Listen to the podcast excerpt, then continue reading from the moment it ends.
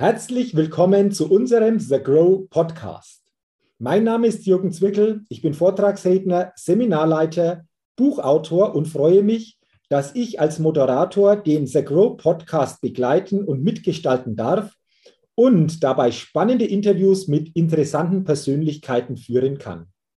Und heute in dieser Podcast-Folge wartet wieder ein sicherlich sehr, sehr spannendes und interessantes Interview auf uns.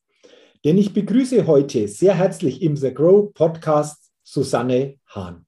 Liebe Susanne, herzlich willkommen im The Grow Podcast und ich freue mich sehr auf unser Gespräch. Danke, lieber Jürgen. Ich freue mich auch sehr.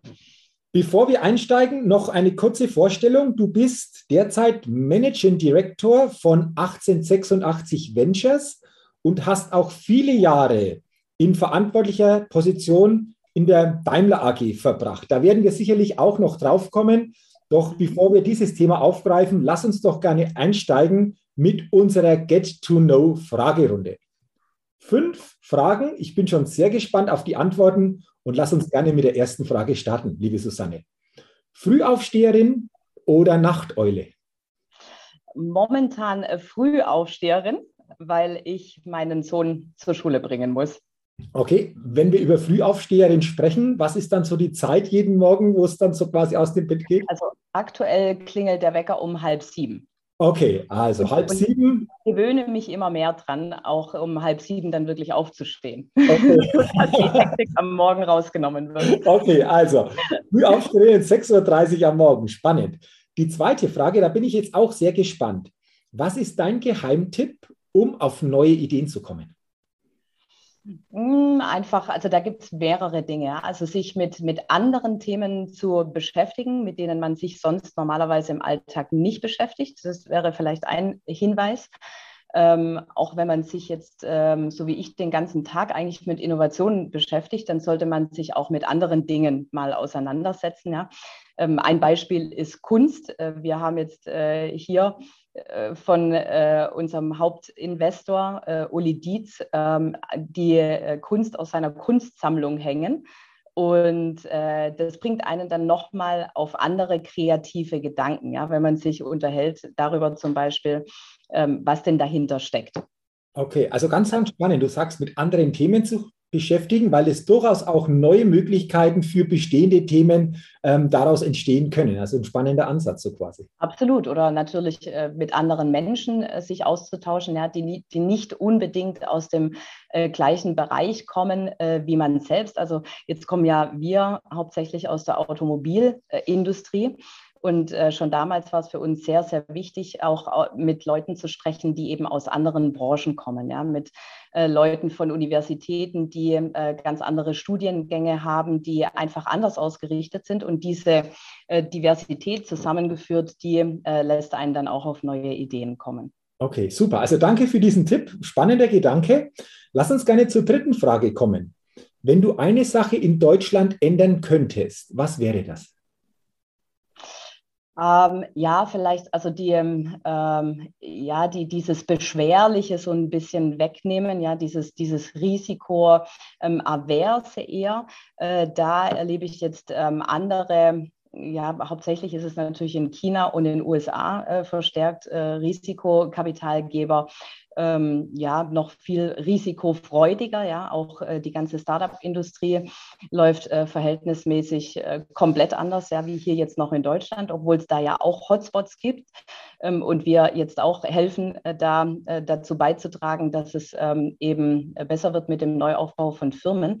Aber da gibt es schon ganz andere Dimensionen. Äh, allein wenn man sich die Zahlen von Neugründungen anguckt, zum Beispiel in Peking, ja, im Vergleich jetzt zu, zu Deutschland, ähm, da braucht man lange noch nicht den Vergleich überhaupt anfangen. Mhm. Ähm, und das würde ich mir wünschen, ja, dass wir da mehr Mut haben, mehr Mut einfach ähm, ja auch neue Geschäfte aufzubauen und uns äh, auch äh, das bestehende Geschäft nicht abspenstig machen zu lassen, äh, sondern einfach versuchen, das ordentlich weiterzuentwickeln und vielleicht auch an die nächsten Generationen zu denken und einfach ein bisschen weiter zu gucken als die nächste Planungsphase von den nächsten zwei, drei Jahren. Mhm. Okay, also spannender Gedanke, dieses Thema mutiger sein, mir einfach auch mal so ein gewisses Risiko auch einzugehen, weil dadurch einfach auch nur Entwicklung oder Neues entstehen kann.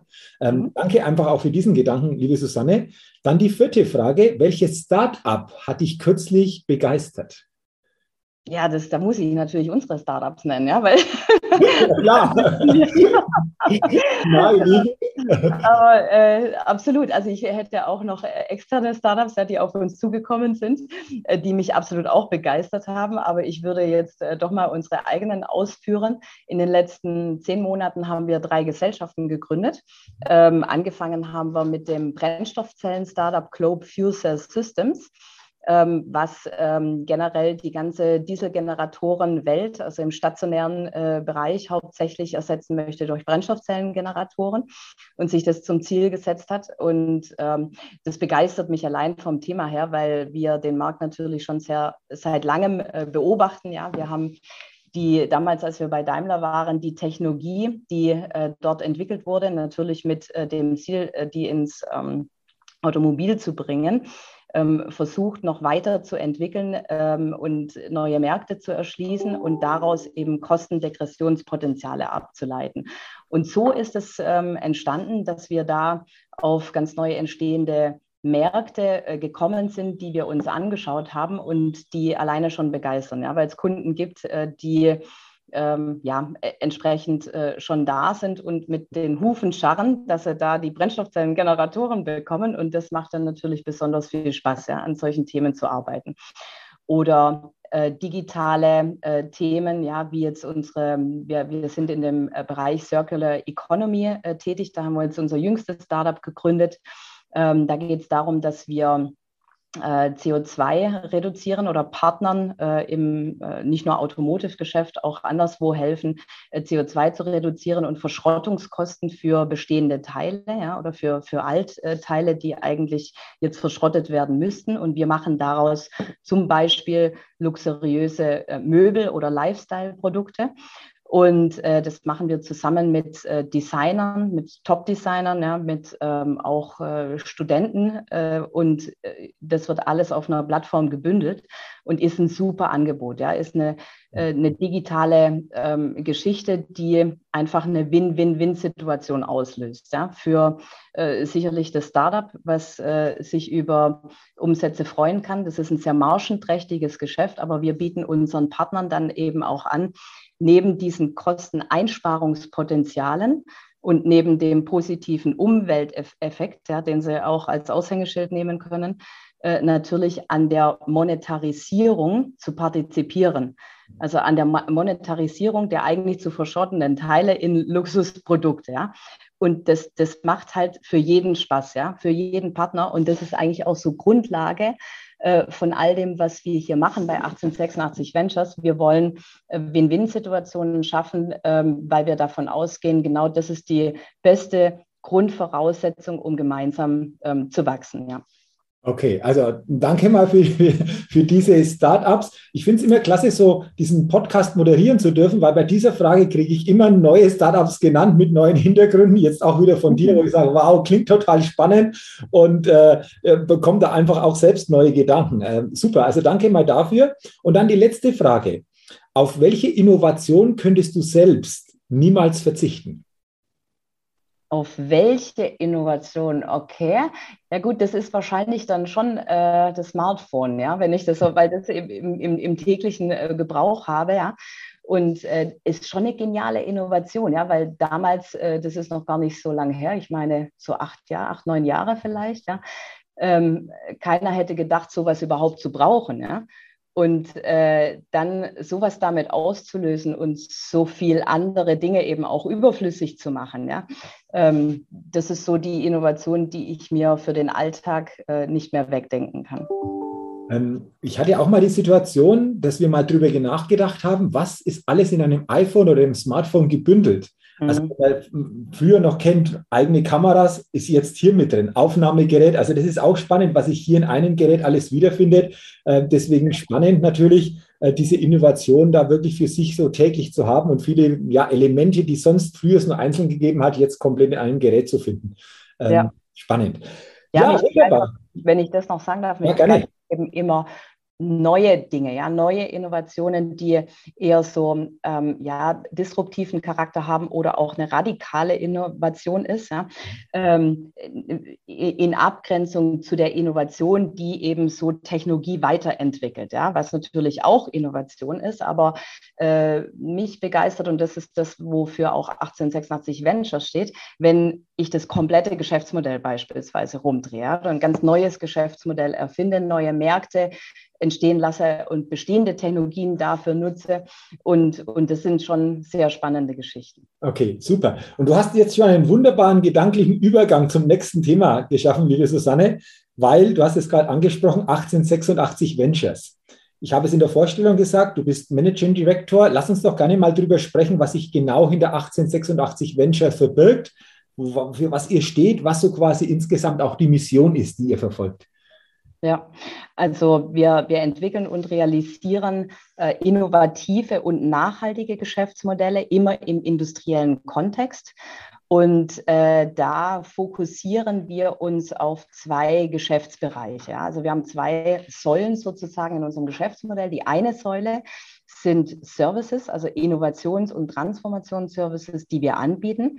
Aus unserer langjährigen Erfahrung, also über 14 Jahre in diesem Innovationsbusiness schon unterwegs. Ja, wir waren ja das erste InnoHub, was 2007 bereits ins Leben gerufen wurde. Äh, damals eine sehr progressive Entscheidung vom Vorstand, Daimler-Vorstand. Mhm.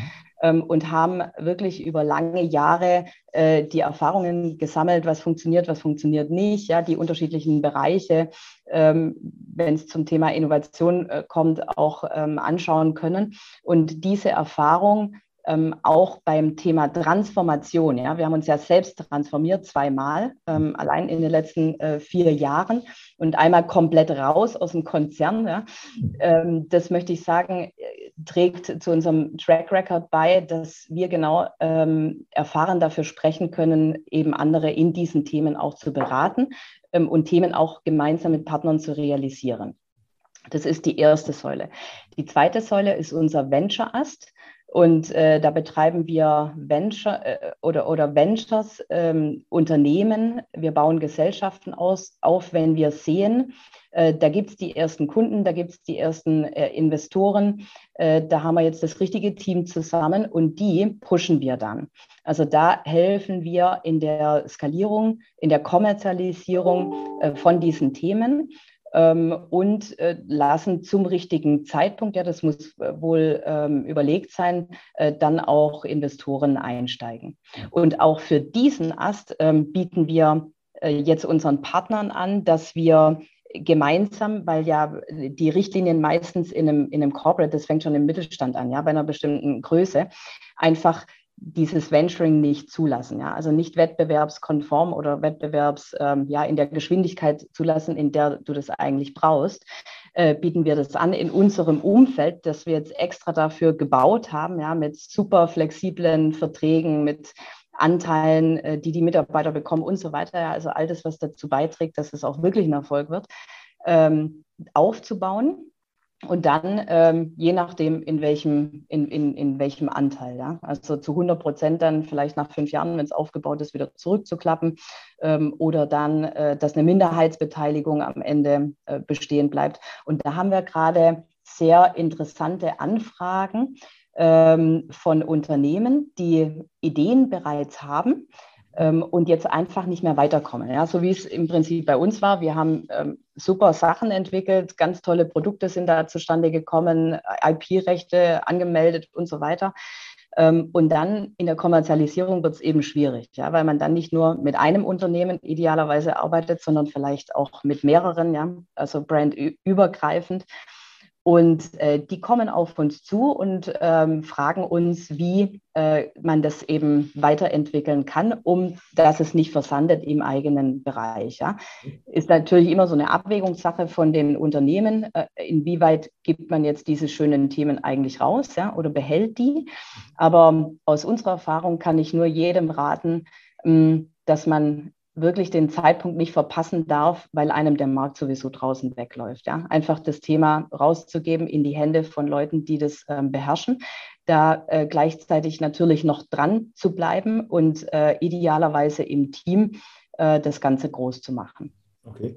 Hat natürlich auch mit Mut wieder zu tun, wie du vorher schon gesagt hast, das aus den ja. Händen zu geben. Ich habe da mal noch eine Frage, wie ich mir das so vorstellen kann. Nehmen wir mal an, ich wäre jetzt so ein Mittelständler, der hat irgendwo eine Idee, ich habe das Gefühl, ich komme nicht mehr weiter, ich kontaktiere euch, ich gebe euch das weiter wie können wir uns das vorstellen, dass ihr bestimmte Themen dann kreativ weiterentwickelt? Also macht ihr da Austausch oder äh, wie, wie, wie sieht es dann in der Praxis aus? Unabhängig jetzt natürlich, es gibt viele verschiedene Themen wahrscheinlich oder Bereiche, aber wie sind da die nächsten Schritte in diesem ganzen Prozess? Ja, also wir haben jetzt zum Beispiel ein Angebot, der 100 Days Venturing.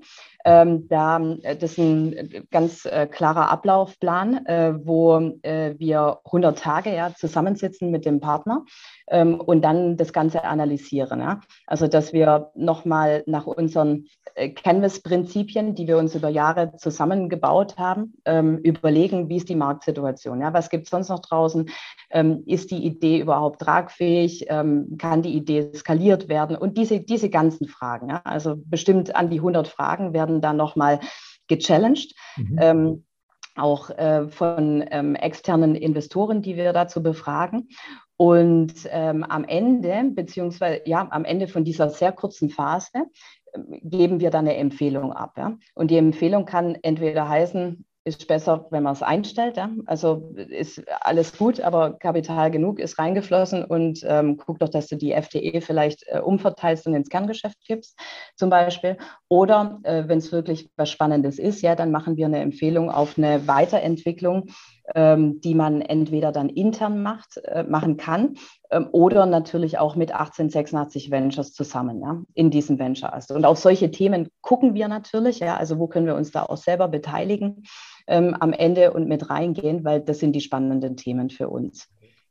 Kann ich mir sehr spannend vorstellen, wenn du sagst, wir haben da so einen Fragenkatalog, weil diese Fragen natürlich Antworten nach sich ziehen und da natürlich insgesamt diese Faktenlage viel, viel stärker dann äh, klarer wird, ähm, ja. und zu sagen, ja, geht weiter oder ist eher sinnvoller, das nicht mehr weiter zu verfolgen, weil einfach in der Zukunft eher doch der Markt eventuell einfach auch zu gering ist. Also sehr, sehr spannend. Absolut, Und ähm, was mich auch äh, sehr, sehr beeindruckt hat, was du gesagt hast, ich habe das auch im Vorfeld gelesen, dass du sagst, Innovation braucht auch immer Transformation.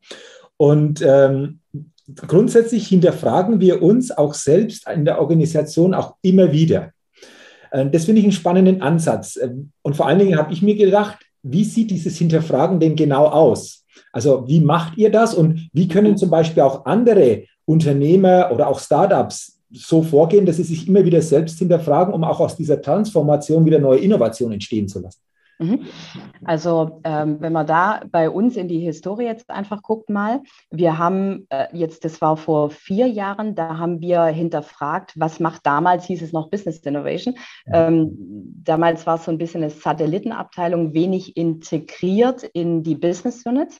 Und wie könnten wir ich sage jetzt mal, da kam dieses ganze Innovationsthema eigentlich hoch. Ja, da war so ein bisschen der Innovationshype und jeder hat sich ein Innovationslabor aufgebaut und viele sind nach Silicon Valley gereist und so weiter. Ja.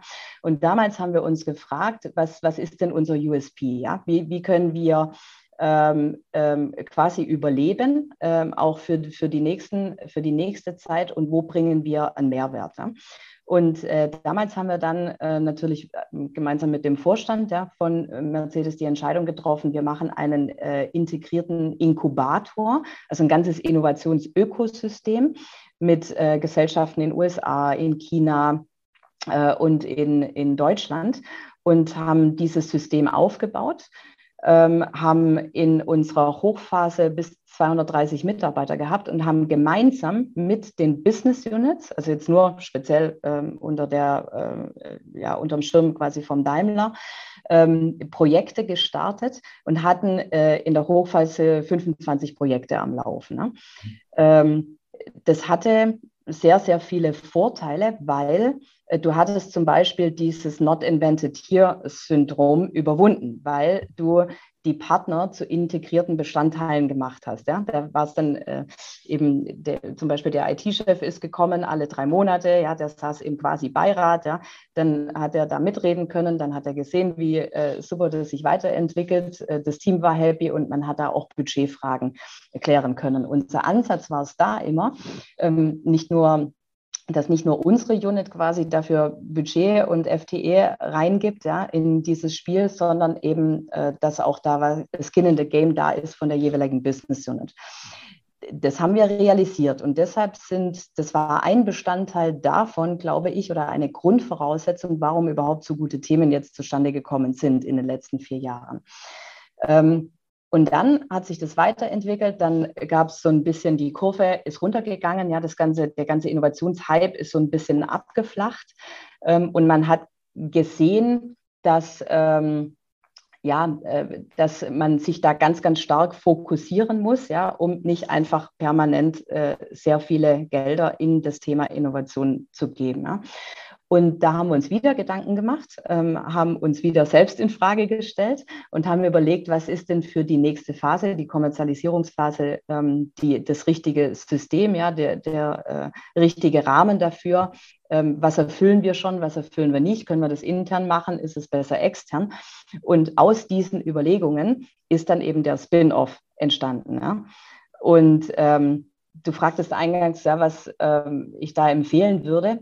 Empfehlen würde ich einfach drauf zu gucken, wo, wo steht man denn aktuell. Ja? Und das ist tatsächlich besser manchmal mit einem externen zu machen, ja? weil man selbst da, ähm, wenn man sich das eingesteht, vielleicht doch eher positiver drauf guckt. Ja? haben wir äh, vielleicht sicherlich auch äh, getan, ja, früher, aber das ist besser, das mit externen zu tun und dann ähm, wirklich ein klares Bild zu erhalten und auf Basis von diesem klaren Bild dann auch eine gute Entscheidung zu treffen. Okay, also hat zum einen auch so mit Ehrlichkeit mir selbst gegenüber zu tun, jemand von extern dazuzuholen und zu sagen, Mensch, da kriegen wir noch eine andere Perspektive. Aber ich glaube auch grundsätzlich so eine Neugier zu haben, was kann sich da immer wieder Neues auch entwickeln, wenn ich einfach auch zulasse, bestimmte Dinge in Frage zu stellen. Das sind ja wieder so Grundhaltungen oder Grundeinstellungen, die ganz wichtig sind, um ja. überhaupt dahin zu kommen, oder? Siehst du das auch so? Ja, absolut, ja, absolut. Und halt ähm, weniger die Risiken sehen, ja, sondern äh, viel, viel mehr die Chancen. Und es ist unglaublich, ja. So jetzt, also wir sind ja jetzt zehn Monate draußen und ähm, es ist unglaublich, was sich da auftut an Möglichkeiten jeden Tag. Ja? Und, und das ist schon spannend, ja. Also es ist einfach bereit sein, da auch äh, genau den Schritt zu gehen ähm, und äh, auch mal den Schritt eben in die Ungewissheit zu wagen. Okay. Also danke für diese Gedanken, liebe Susanne. Du hast es angesprochen. Ähm, ihr seid jetzt auf dem Weg mit 1886 Ventures, so ein neuer Weg. Und du hast ja auch sehr viele Jahre Konzernerfahrung. Daimler AG, Weltkonzern, verantwortliche Positionen. Was mich und ich denke auch viele Zuhörerinnen und Zuhörer interessiert, was konntest du aus diesen ganzen Jahren für dich persönlich mitnehmen? Oder das waren so große Learnings auch in diesem Konzern, wo du sagst, Mensch, äh, das war echt bereichernd das kann ich heute einsetzen oder das hat mich auch ein Stück weit einfach positiv geprägt? Also da, da möchte ich sagen, eigentlich die, die ganze Karri Karrierelaufbahn, ja, die ich hatte. Ich meine, dass das, äh, ich hatte nie irgendwie eine schlechte Zeit. Ja? Mhm. Also es war es bei, es, bei mir ich meine, ich habe angefangen mit der Nachwuchsgruppe, mit der Management-Nachwuchsgruppe. Das ist toll, wenn man so in ein Unternehmen einsteigen kann. Ja, da kann man erstmal das ganze Unternehmen kennenlernen und ach, x Seminare noch machen. Ja, ähm, und äh, hat dann schon einen Zielbereich. Das war bei mir die Entwicklung. Und das war natürlich super spannend. Ja, also da äh, zu sehen, bei der S-Klasse-Entwicklung dabei zu sein, das überhaupt zu lernen. Ja, wie entsteht äh, so ein Produkt? Ja, den ganzen Prozess, das kann man in keinem Studiengang lernen. Und ähm, danach äh, diese, diese Freiheit auch in von Bereich von, zu Bereich zu wechseln. Ja? Also ich war ja erst in der Entwicklung, dann in der Produktion, dann äh, in HR eine Zeit lang und habe die Konzernorganisation äh, verantwortet. Und äh, das sind komplett andere Kulturen, ja. Und was man, was ich da mitgenommen habe und auch internationale Einsätze, ja, die ähm, über die Laufzeit äh, verteilt waren. Und äh, da ist schon, das hat, das hat mich geprägt und ähm, diese, diese unterschiedlichen Blicke in unterschiedliche Bestandteile der Wertschöpfungskette, ja, das ist, glaube ich, ein Element, was sehr wichtig ist für, für meinen jetzigen Job, ja, was ich mache, um auch beurteilen zu können, ja, jetzt allein aus der Produktionserfahrung. Ähm, ist das jetzt relevant für eine Produktion oder ist es nicht relevant für eine Produktion? Und äh, auch um eine gewisse Sicherheit äh, zu bekommen, äh, eben in eine Ungewissheit zu gehen. Mhm. Mhm. War, war, das, wie, wie, wie, herausfordernd war denn der Schritt so von, von Daimler zu, zu der jetzigen ja, Stelle oder zu dem, was du jetzt machst? Ähm, du hast ja vorher gesagt, so dieses Thema Ungewissheit. War das da mhm. auch ein Stück weit einfach auch mit dabei? Ja, auf jeden Fall, ja. Also ich meine, ich bin ja äh, hier im Neckartal geboren und wenn man im Neckartal geboren ist und dann mal beim Daimler arbeitet, ja, dann geht man da nicht unbedingt wieder Ach, weg. Okay. Ja. also das habe ich Ach, mir wirklich okay. wohl überlegt, ja. Äh, nee, ich habe, was ich äh, den Mitarbeitern empfohlen habe, ja, was ich äh, tatsächlich auch selber gemacht habe, ist ähm, eine Entscheidungsmatrix aufzustellen, also mit Dingen, die für einen wichtig sind, ja. Das ist ja total individuell. Ja, das hängt auch von der Lebensphase ab, in der man sich befindet ähm, oder in die man reinkommt. Und äh, was ist für einen wichtig? Und dann äh, bewertet äh, die Optionen, die man hat. Ja? Also Minimum sind es ja zwei. Ich bleibe da, wo ich bin, oder ich nehme die Option. Ja? Ähm, Im Idealfall sind es sogar noch mehr. Äh, und dann äh, habe ich äh, Zahlen vergeben von 1 bis 5 und die Summe drunter. Ja? Und all das zusammengezählt mit einem gewissen Bauchgefühl, ja, an Erfahrungen, mit Gesprächen, ähm, hat mich tatsächlich zu einer ganz klaren Entscheidung gebracht und äh, die habe ich auch nie bereut. Ja? Also bisher, bisher nicht bereut. Okay. Dann hoffen wir es, dass so bleibt. Aber danke auch für diese Möglichkeit, für diese Methode, so eine ja. klarere Entscheidung zu treffen. Vor allen Dingen, wenn es um zwei Bereiche geht, wo du sagst, bleibe ich oder wechsle ich. Das ja. kann jeder für sich nutzen, individuell natürlich ausgestattet. Aber auch das, glaube ich, ist ein guter Gedanke, hier so vorzugehen. Ähm, mhm. Sehr, sehr, sehr, sehr spannend. Lass uns gerne noch über ein Thema sprechen, weil du natürlich, denke ich, auch hier einen sehr, sehr guten Blick hast wie nimmst du denn für dich derzeit die deutsche Gründerszene wahr? Was hast du da für einen Eindruck? Ähm, ja, was, was nimmst du so wahr? Mhm. Ja, also es gibt ja unterschiedliche Hubs, äh, Gründer-Hubs, ja, also Berlin und München sind da, glaube ich, schon äh, ganz gut dabei, ja. Und äh, Baden-Württemberg kann da sicherlich auch noch viel, viel mehr, ähm, einfach aufgrund äh, der ja, ganzen äh, Mittel, des ganzen Mittelstandes, ja, äh, was hier ist und auch der Familienunternehmen, äh, Universitäten und so weiter, ja. Äh, da ist schon sehr, sehr viel da. Ähm, aber äh, tatsächlich geht eben, wie eingangs gesagt, noch viel mehr, ja, wenn man sich jetzt vergleicht mit anderen Städten in China zum Beispiel, ja, mit Peking. Da ähm, habe ich da neulich eine Zahl auf einer Folie gesehen, auf äh, wenn ich es wenn richtig weiß, noch auf 200 Meter sitzen da 3500 Startups ungefähr. Ja? Und ähm, ich meine, eine Zahl im Kopf noch zu haben, in Deutschland sind es 300 Startups, die wir pro Jahr gründen. Mhm in, oder in Baden-Württemberg, äh, meine ich. Ja. In Baden-Württemberg sind 300 Startups, die wir jährlich gründen. Ja. Und äh, da sitzen die auf, auf 200 äh, Metern. Und äh, ja, also da gibt es noch viel, viel, viel Potenzial. Ja. Und ähm, das sollten wir tunlichst äh, vermeiden, das aus der Hand zu geben. Ähm, und äh, da einfach nichts mehr zu tun weil äh, wenn wir da jetzt nicht investieren und auch der Mittelstand und die Familienunternehmen, die hier sind, nicht investieren, dann hat äh, spätestens die übernächste Generation ähm, ein Problem. Mhm. Und das ist auch ein Grund, der mich äh, jetzt persönlich motiviert hat, ja? Ähm, hier einfach ähm, was Neues aufzubauen. Mhm. Äh, jetzt fällt mir so eine Frage ein. Ähm, wenn jemand jetzt überlegt, hm, ich habe da etwas und äh, bin noch ein bisschen hin und her gerissen, soll ich das umsetzen, soll ich gründen? Hast du einen Tipp, wo du sagst, so für Gründer, für Startups, den du als wichtig erachtest? Nur einen. Ich weiß, da gibt es sicherlich viele, aber wenn du einen rausnehmen könntest, welcher Tipp wäre denn das? Mhm. Mm, da, da würde ich, also man, man muss natürlich, ja, welcher Tipp? Also da hätte ich viele Tipps natürlich jetzt, ja. Ähm, aber ist das Produkt ja oder der Service, den man glaubt verkaufen zu können, auch wirklich nachgefragt. Ja? Mhm. Das, das wäre ja wahrscheinlich so mein, mein Tipp. Ja. Alles andere kann man irgendwie regeln. Ja. Also äh, selbst wenn man nicht der richtige Unternehmer ist ja, oder der Geschäftsführer äh, für das Thema, äh, dann kann man sich da ein, ein Team äh, entsprechend anstellen oder, oder eine entsprechende Rolle ähm, aufnehmen.